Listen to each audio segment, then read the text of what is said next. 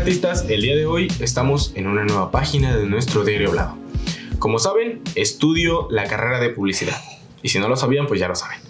Pero mis compañeros y yo queríamos hablarles acerca de cómo es un día en un planificador de medios, cuál es la visión de los nuevos canales de difusión, la importancia sobre los conocimientos de los medios, las relaciones públicas en esta área así como el manejo de la normatividad vigente en relación a la publicidad y al producto que estamos publicitando. Entonces, es así que los dejo con mi compañero y amigo Pablo Zurita, el cual les hablará de qué es un plan de medios. Pablo, te cedo los micrófonos.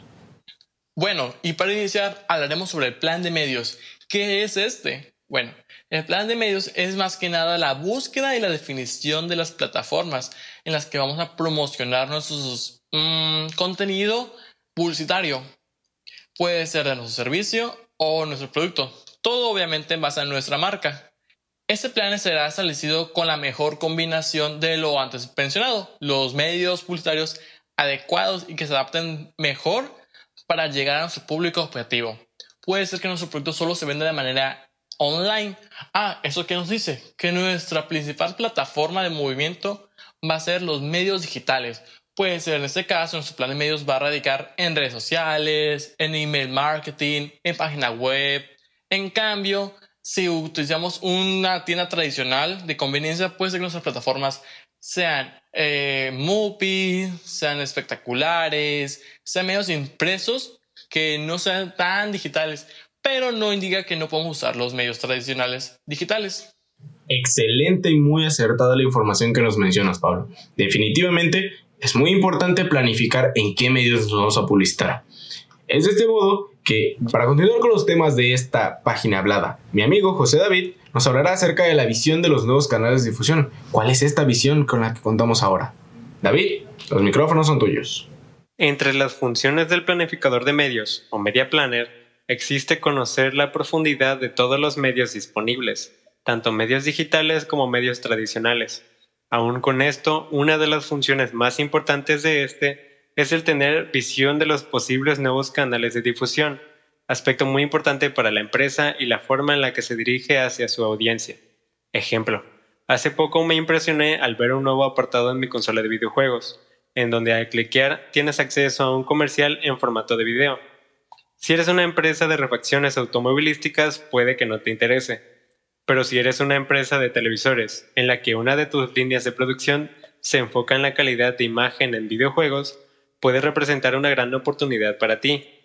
Este es el trabajo del planificador de medios, indagar y encontrar qué medios son los adecuados para llegar a tu audiencia.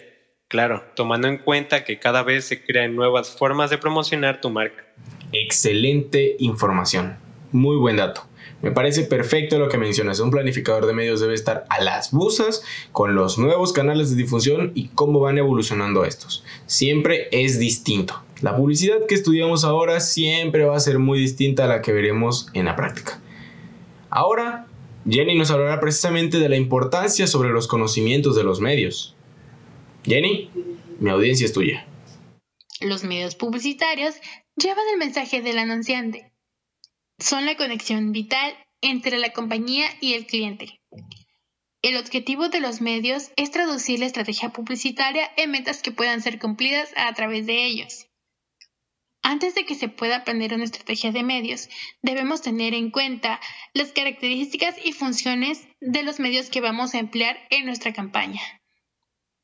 Los medios publicitarios se dividen en dos grandes grupos. Medios masivos afectan a un mayor número de personas en un momento dado. Por ejemplo, televisión, radio y prensa escrita. Medios auxiliares.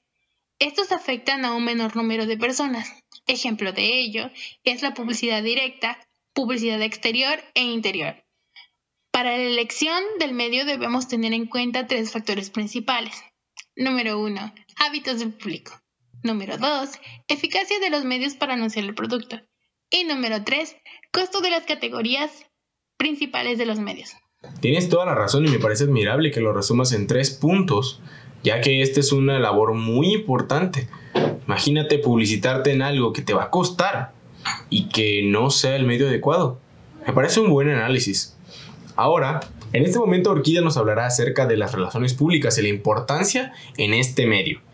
Orquídea, los micrófonos están abiertos para ti.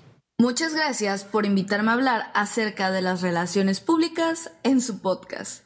Como ya sabemos, todo negocio necesita una buena reputación para tener éxito y prosperar. En la medida que crece, cada vez es más importante el destacarse en el ámbito en el que opera. Y aunque dependan de muchos factores, tales como la calidad y la confiabilidad, las relaciones públicas son uno de los pilares para administrar la reputación de dicha empresa.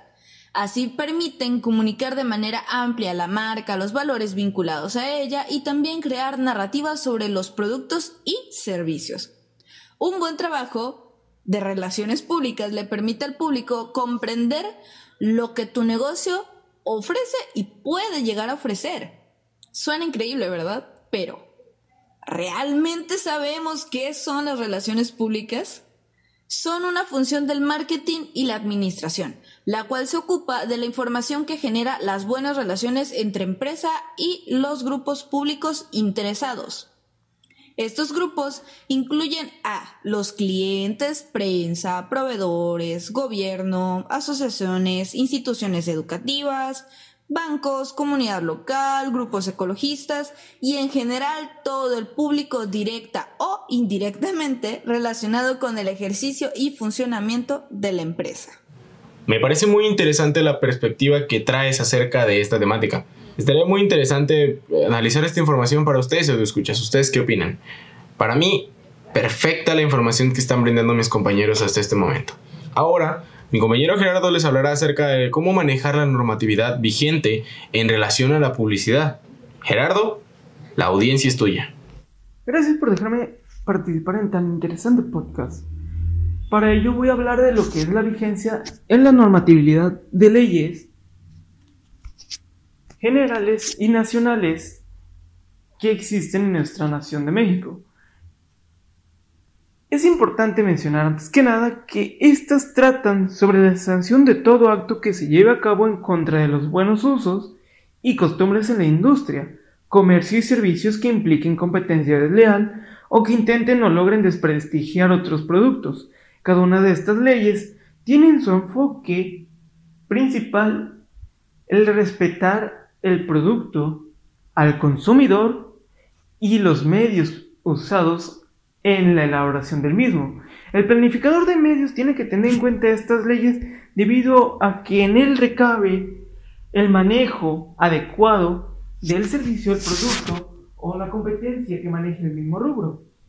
Son siete en específico las leyes que el plan tiene que tener en cuenta son la Ley General de Salud en disposición en materia de publicidad, Ley Federal de Protección al Consumidor, Ley Federal de Competencia Económica, Reglamento de la Ley de Salud en materia de control sanitario de publicidad, Reglamento de la Publicidad para Alimentos, Bebidas y Medicamentos, el Reglamento de Promociones y Ofertas, Ley de Bancos, ley de propiedad intelectual sería la última. Cada una de estas leyes tiene que llevar o radica en un entorno diferente, pero es esencial para el planificador tener en cuenta cada una de ellas. Podemos enfocarnos en lo que es la ley de, de protección al consumidor al momento de la planificación de medios. El planner tiene que tener bien visto el medio por el cual va a publicitar el producto o servicio en el cual esté encargado, porque cada medio tiene un reglamento diferente de uso para diferentes consumidores o para diferentes productos. Entre estos radica o puede radicar un ejemplo mismo de un producto textil, el cual por un medio impreso como en las revistas, tiene que tener en sus características la elaboración, el elemento principal de la tela, el manejo o cuidado que se le debe dar, y así como las prevenciones de su uso. Para que cada una de estas sea usada de forma correcta, el planner tiene que estar siempre informado de los cambios a cada una de estas normativas o leyes, porque al momento de que un medio hace un cambio, puede radicar en un completo, completo, o una completa modificación en la planificación, llevando a esto al planificador a cambiar el medio o cambiar el objetivo del target al cual estaba dirigido. Bien, me gustaría pasarle la palabra otra vez de regreso, Jerry, para continuar con el siguiente tema.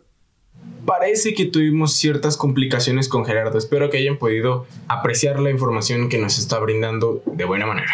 Ahora para dar cierre a este conjunto de temas, el cual queríamos presentarles, vamos a dirigirnos con, vamos a dirigirnos con José, el cual nos hablará acerca de cómo manejar la normatividad vigente en relación ahora al producto.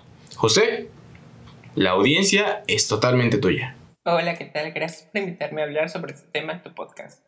Te cuento, en el caso de la normatividad mexicana es una serie de normas cuyo objetivo es regular y asegurar los valores, cantidades y características mínimas o máximas en el diseño, la producción o el servicio de los bienes de consumo entre personas morales y o personas físicas, sobre todo los que son de uso extenso y de fácil adquisición por parte del público en general y ponen atención en especial en el público no especializado en la materia.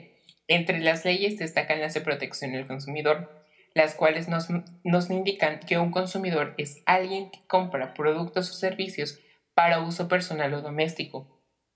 Estas leyes de protección al consumidor no suelen ser aplicables a los bienes o servicios comprados con fines comerciales. También nos indican que protegen a los consumidores contra bienes o servicios defectuosos también los protegen de las prácticas comerciales desleales y la publicidad engañosa o falsa. Las leyes de protección a los consumidores alertan a los consumidores sobre fraudes y estafas en ciertas industrias. Al mismo tiempo ofrecen protección y compensación a los consumidores que son víctimas de estas dichas estafas. Me parece importantísima esta información ya que muchos emprendimientos consideran no importante tomar en cuenta esta parte y hemos visto muchísimos casos de empresas o emprendimientos que no cumplen con esta normatividad. Precisamente para eso está el planificador de medios, la figura que te orienta en esta área. Y bueno amigos, creo que por esta página hablada es suficiente la firmamos con cariño para este nuestro diario hablado y nos vemos en la siguiente página. Gracias por su atención. Hasta la próxima. Bye.